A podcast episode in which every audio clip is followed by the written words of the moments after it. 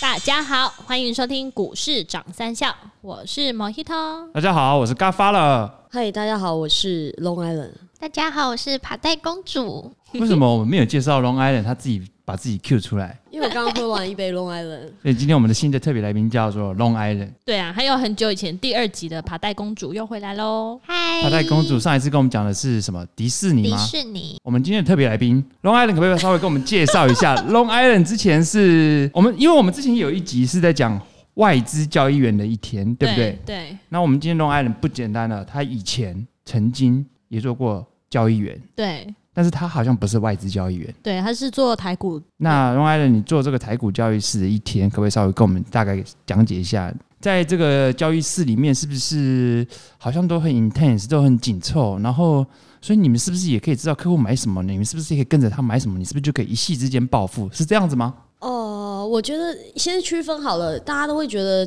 台股交易员跟营业员的差别好了。台股交易员主要的是我们是在在帮一些法人客户，然后做价钱做价。那所谓的做价呢，就是可能法人客户他今天会给我们一些标的，比如说台积电、红海，或者是呃其他的一些标的，然后他会告诉我说，哎、比如说台积电买进一百张，不同的客户可能会下一些指示，那可能经理人。下给他们投信交易员的时候，他可能说，哎、可能十点的时候，他说要买进红海一百张，然后再加上比如说华新科两百张，国剧五百张，那我们可能在不同时间点会收到不同的指示。指示对，他们都是电话下单吗？大部分的国内法人目前都还是电话下单，但是有一些外资，我们有一些外资的客户的话，大部分都是用 Bloomberg 的 Face 进来。呃，差异就是其实都同样的指，就是一样的指示啦，只是差别就是电话说跟用系统直接带进来。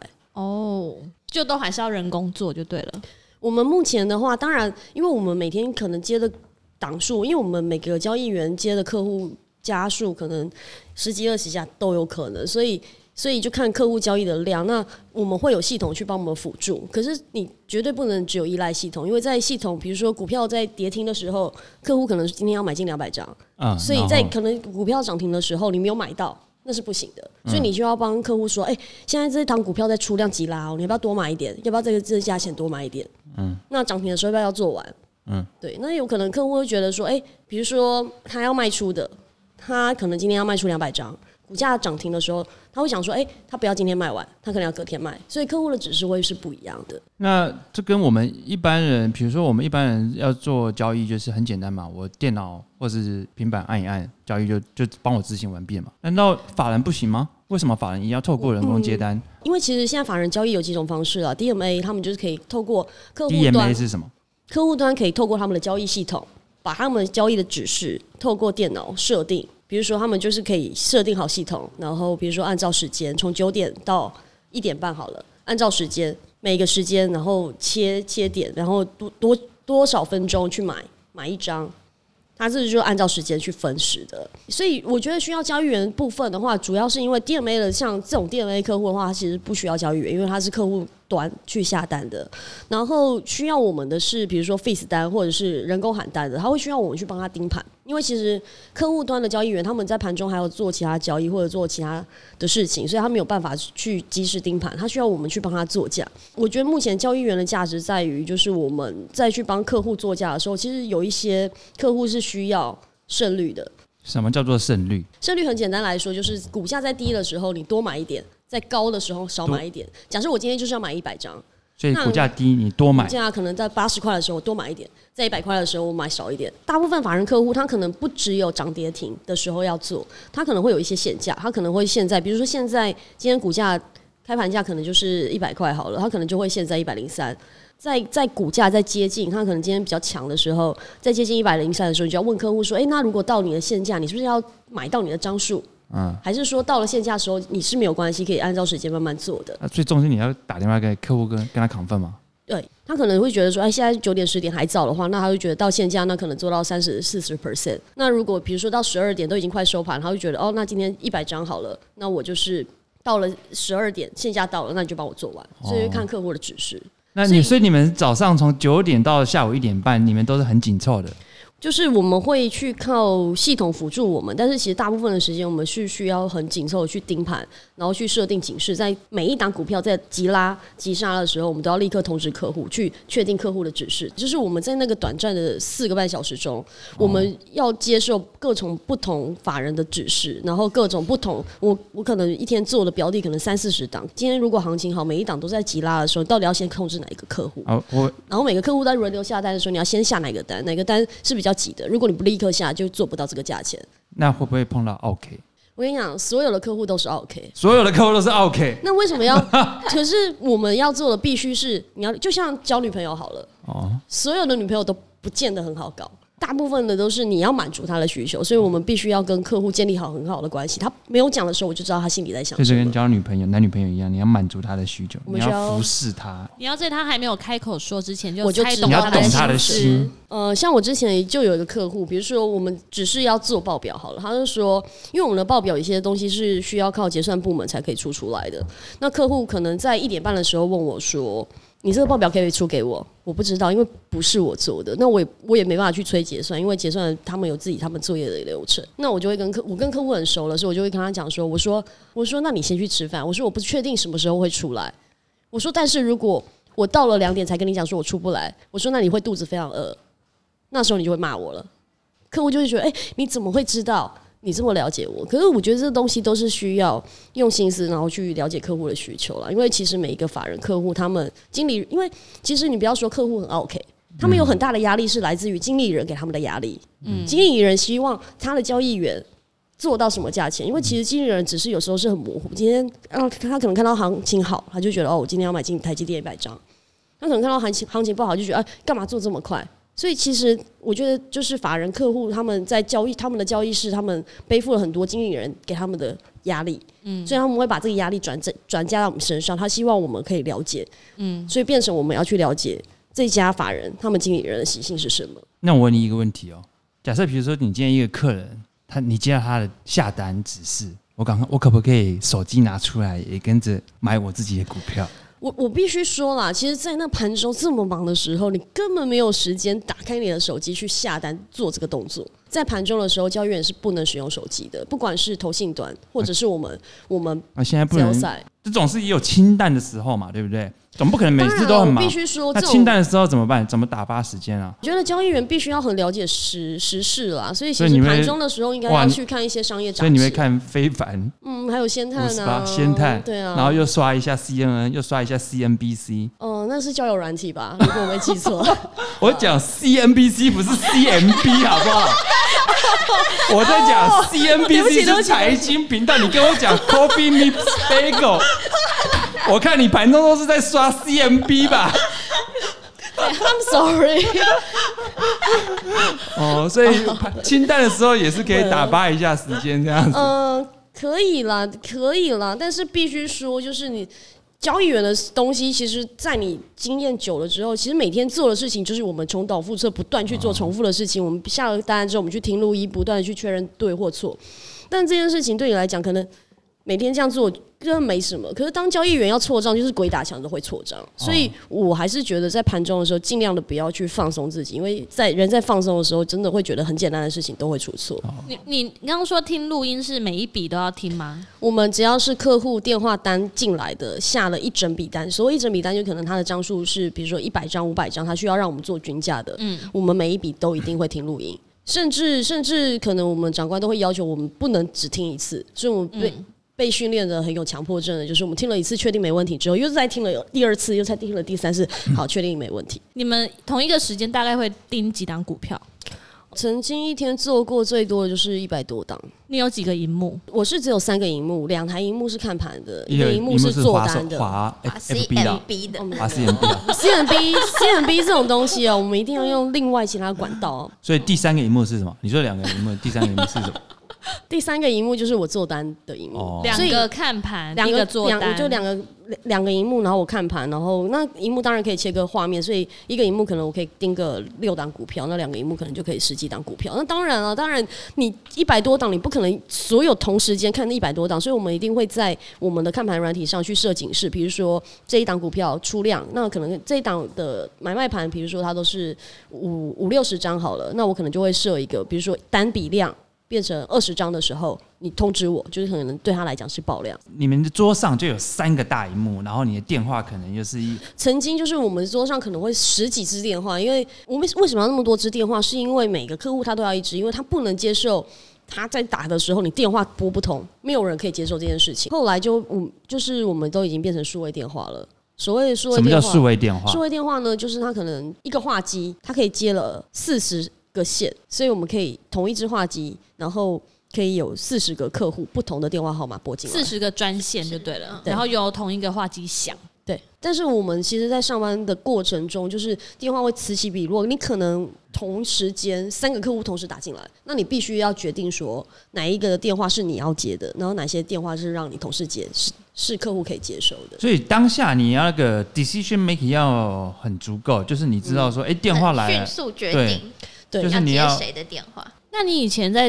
当交易员的时候，有遇到那个崩盘那一种情况过吗？呃，如果说真的要崩盘，像比如说金融海啸那种崩盘的话，那其实比较简单，因为一开盘就收盘了嘛。我们比较怕的是，比如说盘中的地震啊，或者盘中有一些讯息出来的时候，那就是会直接盘中从本来没事的突然跳水，这时候就很麻烦了，因为我们在同时间你要做非常在你可能就一秒钟，你可能要做很多的决定那。要怎么办？你这档股票在急杀，你要不要多卖一点？可是不止他在急杀，大家都在杀。对，所以你哪一档要先做，哪一档买的呢？买的你要不要先做？然后还是卖的要先做？然后这一档要不要等？然后还是要先问客户。所以其实我们在同时间要就是在同一个时间做出很多不同的决定。所以这也需要经验的累积，对不对？因为因为总是也有菜鸟的交易员，然后菜鸟交易员在做这个，就可能就没有办法。哦，我觉得经验的累积是一定要的，但是我觉得交易员还是一定有他的特质，因为其实我们每天遇到的状况，即便你从业十年好了，可是你每天遇到的状况可能都是新的，是你从来没有遇见过的。当然，经验的累积可能会告诉你要做一些事情，但是你，我觉得交易员的特质是你也要反应非常快。你在这个时候，在客户还没说的时候，你会觉得你先预设到客户会希望你怎么做，而去你做做了这样的事情，才比较不容易你讲到交易员的特质，again 还是一个老问题。很多的这个年轻的毕业学子，他们很希望可以进到这种交易室，不管是外汇交易室、台股交易室、外资交易室。那你觉得交易员要成为一个交易员的特质是什么？呃，我觉得特质这件东西东西不是说靠后天准备就有办法去满足的，所以你只能去衡量说这件事事情适不适合你。我觉得要非常谨慎小心，嗯，你的想法。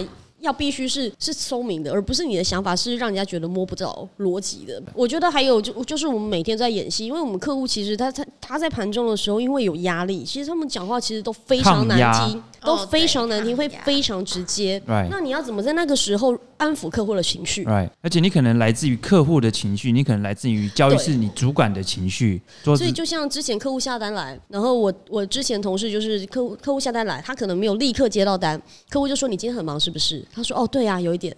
客户就说那你单子退回来，不下了。就是所以你对客户的应对进退，你要很去掌握你要讲什么，然后客户可以安抚他的情绪。所以我们听众，如果你想要成为交易员，你第一个你可能需要反应快，你要有好的抗压能力，然后你需要胆大心细。不管面对什么状况，你要冷静。我们很多的听众也许蛮年轻的，他想说我那我要怎么样才可以当成这种，比如说像台股的交易员？其实，在业界是蛮愿意去栽培新人的，因为我觉得他其实在讲究旧的，不见得是经验，而在于个人特质。这个圈子，我觉得可能刚进来的底薪、年薪也比较便宜，所以我觉得客户会很愿意去用这件事情。所以我觉得工作机会不见得那么难找，你或许可以从小家的开始做起，小家的投信啊，小家的寿险开始做起，然后再慢慢的去往外资发展，这些都可以的。当然，我觉得如果去当业营业员，有一些业务经验，然后你可能可以在业务经验，然后去学习一些看盘的知识，然后跟股票买卖家，因为其实我觉得看起来很简单的东西，但是对于一张白纸来说，我觉得其实在这个工作还是要学的东西蛮多的。就是你比如说看盘的软体，然后操作系统。然后怎么去做？然后融资券，其实我觉得股市上的规则也是蛮多的，所以我觉得如果你可能，比如说自己有操作股票，我觉得那也是 OK 的。Right，对，我因为毕竟我们不是机器嘛，人不是机器嘛，有没有可能你不小心你按错了一个按键，然后是可能是说客户要叫你买一千张，你卖一千张，有没有这个可能存在？有可能那所以这个就是变成叫什么金手指、胖胖手指，那个是变态。等一下，你金手指是 A 片，哦，所以是胖手指。能 什么？播吗那什么什么是金播吗？什么？金我们手指是我们又不受手指 NCC 监管，手指什么是什么是金手指指？是那个你要看一个那个什么加藤因为要胶，在三个女生面前讲，所以胖手指对啊，所以其实很你会看到很多，其实，在法人界的交易员，大部分都是女生。我觉得跟胖手指有关系因为键盘是不是都很小，你男生要在短时间，你知道我们要按的，我我先讲一个简单的 key 好了，我们要 key 单好了，我们要先输入股票呃客户的账号，客户的账号之后再输入股票代号、买卖别，然后再输入价位，然后再输入张数。你看要输入可能一笔单，我们要输入个二三十个数字。其实大家可以看到那个键盘的数字键都很很小男生没有办法在短时间按成那样子，就会有胖手指的造造成。因为他手指比较粗，嘛，不那像行哦。曾经就是有交易员，业界我觉得都传的很盛行。比如说客户的单，今天他客户下了一篮子，我说一篮子，他就是下的档数很多，十几二十档，他可能要从九点做到一点钟。曾经就是有男性的交易员。啊他可能输入的时候就可能胖手指造成，或者是他那天精神恍惚造成，他所有的单子在九点设到九点零一秒全部完成，所以他所有的股票都被他在开开盘的时候拉到涨停，所以其实我们的工作风险非常的大。所以我觉得这个是最吓人的地方哎、就我们常常接的单都是一亿、两亿、好几亿这样在算的，那但但但你也没办法容忍你，因为股价都在波动，他没有办法容忍你一直 check double check。所以我所以我觉得这个是做交易员最最是最压力最大的，就是说在这么忙的当下，然后我又 key 错单数，然后你只要这一输入错了，哇靠，这个金额可能是变天壤之别这样子。对，嗯，那几个小时，我觉得对我们来讲是这个折寿的工作，因为其实所有所有所有的疾病来源都来自于压力，对啊。但是我们必须在那个时间紧绷在那边去抗承受这些压力。而且你们也很难，就是真的收盘，然后就放下工作啊。最后一个问题，你有没有后悔你曾经做过走进交易行交易员这个行这个行这哎、行？不会，我觉得其实人生很有趣的地方是，你可以去做很多你没有去做过的事情。但当你做过的时候，你就会觉得每天如果重复做一件事情的时候，你就会觉得人生很无聊。我觉得，当然，我觉得人生每一件事情都 都不需要后悔，但是因为不管是好的体验或者不好的体验，我觉得那都是人生的一件事情。是我觉得蛮，就算有经历过胖手指。我觉得也很棒，就像我觉得每个交易员可能大部分都一定有错账过，但是你遇到那些错账，你会觉得说，哎、当下会觉得很不爽，可是久了之后，你就会觉得很值得拿出来被大家讨论，你会觉得哇靠，很屌哎、史，所以其实作为一个交易员真的不简单，你需要很好的抗压性，你需要反应很快，然后你要 multitask，但是你又要以不变应万变，然后这个胆大心细，对，所以感觉起来这一份工作真的是一个很优秀的人才有办法呀，胜任、感觉是欸。一个杰出的人、优秀的人才有办法胜任的工哦不过作。我觉刚开始得，我对你另眼相看了，我觉得我平常都只知道你爱喝酒，我不知道你有这么的胆大心细。好了，所以各位听众，我们今天介绍了这个交易员的这个工作的内容的特质，然后也介绍，就如果年轻人，如果你想从事交易员，你可以从走哪个方向切进这个角度，然后嗯，也非常欢迎各位听众，如果你有任何的兴趣的话，也可以上我们的网站股市长三校来跟我们分享一下，呃，你想听什么专题，或是你对有更多的呃相关的问题，你都可以这个留言给我们。那以以上就是我们今天这一集的节目，我是嘎发了。我是 Mojito。我是爬带公主，我是 Long Island。好，谢谢各位听众的收听，我们下一集再见，拜拜。拜拜。See you。